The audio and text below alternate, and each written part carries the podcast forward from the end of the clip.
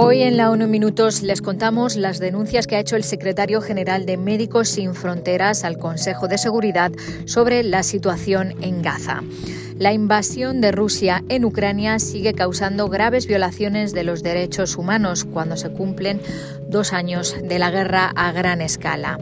ONU Medio Ambiente pide recortar las emisiones de vehículos pesados como los camiones y la OMS urge a Europa a tomar medidas concertadas contra los brotes de sarampión.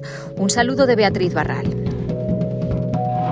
El Consejo de Seguridad ha vuelto a debatir sobre Gaza en una sesión en la que el secretario general de Médicos Sin Fronteras ha denunciado que Israel libra una guerra de castigo colectivo sin reglas. Las leyes y los principios de los que dependemos colectivamente para hacer posible la ayuda humanitaria se han erosionado hasta el punto de carecer de sentido. La respuesta humanitaria en Gaza hoy es una ilusión, una ilusión conveniente que perpetúa una narrativa de que esta guerra se está librando en línea con el derecho internacional. Christopher Lockyer explicó que el 20 de febrero, el mismo día en que Estados Unidos vetó por tercera vez una resolución que pedía un alto el fuego inmediato, la esposa y la nuera de un miembro del personal de la ONG murieron y otras seis personas resultaron heridas cuando un tanque israelí disparó contra un refugio claramente señalizado del personal de Médicos Sin Fronteras en Han Yunis. Lockyer fue muy crítico con el uso de Estados Unidos del poder de veto y su propuesta de resolución. La población de Gaza necesita un alto el fuego no cuando sea factible, sino ahora. Necesitan un alto el fuego sostenido, no un periodo temporal de calma. Todo lo que no sea esto es una negligencia. El coordinador de la ONU para el proceso de paz lamentó que a medida que nos acercamos a los 140 días de guerra devastadora, aún no se vislumbra el final. La invasión a gran escala de Rusia contra Ucrania, que está a punto de entrar en su tercer año, sigue causando violaciones graves y generalizadas de los derechos humanos, denunció el alto comisionado Volker Turk.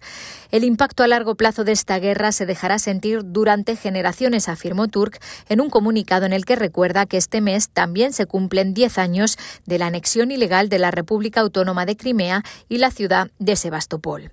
En los dos últimos años, la Oficina de Derechos Humanos de la ONU ha documentado torturas, malos tratos y detenciones arbitrarias generalizadas de civiles a manos de las Fuerzas Armadas rusas. También se han registrado ejecuciones sumarias, desapariciones forzadas y represión del derecho a la libertad de expresión y reunión en el territorio ocupado. La Organización Internacional para las Migraciones dijo que en los últimos dos años más de 14 millones de personas, casi un tercio de la población, ha tenido que dejar sus hogares. De ellos, solo 4 millones y medio han podido regresar. ONU Medio Ambiente pide medidas decisivas para recortar la contaminación generada por los vehículos pesados, especialmente los camiones. Sus emisiones de dióxido de carbono experimentaron un aumento del 30% desde el año 2000, según un informe presentado este jueves. En el documento, el jefe de la Unidad de Movilidad Sostenible del PENUMA, Rob de Jong, hizo hincapié en la necesidad de implementar regulaciones ambiciosas que frenen las emisiones nocivas para el medio ambiente y la salud. Según el estudio, los vehículos pesados son responsables de más del 40% de las emisiones de óxidos de nitrógeno en las carreteras, así como del 60% de las partículas en suspensión y del 20% del carbono negro, ambos asociados a problemas cardíacos y pulmonares.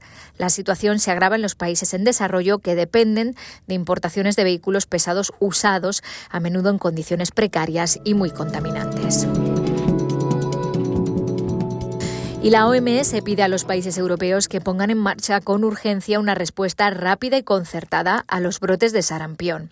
El año pasado, más de 58.000 personas de 41 de los 53 Estados miembros de la región se infectaron de sarampión, lo que provocó miles de hospitalizaciones y 10 muertes. Las últimas cifras de 2023 representan un rápido aumento en comparación con los tres años anteriores y un riesgo para cualquier persona que no esté protegida. Se necesitan claramente esfuerzos sostenidos para evitar que los casos de sarampión sigan aumentando en 2024, dijo la organización, que explica que la pandemia ha dado lugar a una importante acumulación de niños que no han recibido sus vacunas.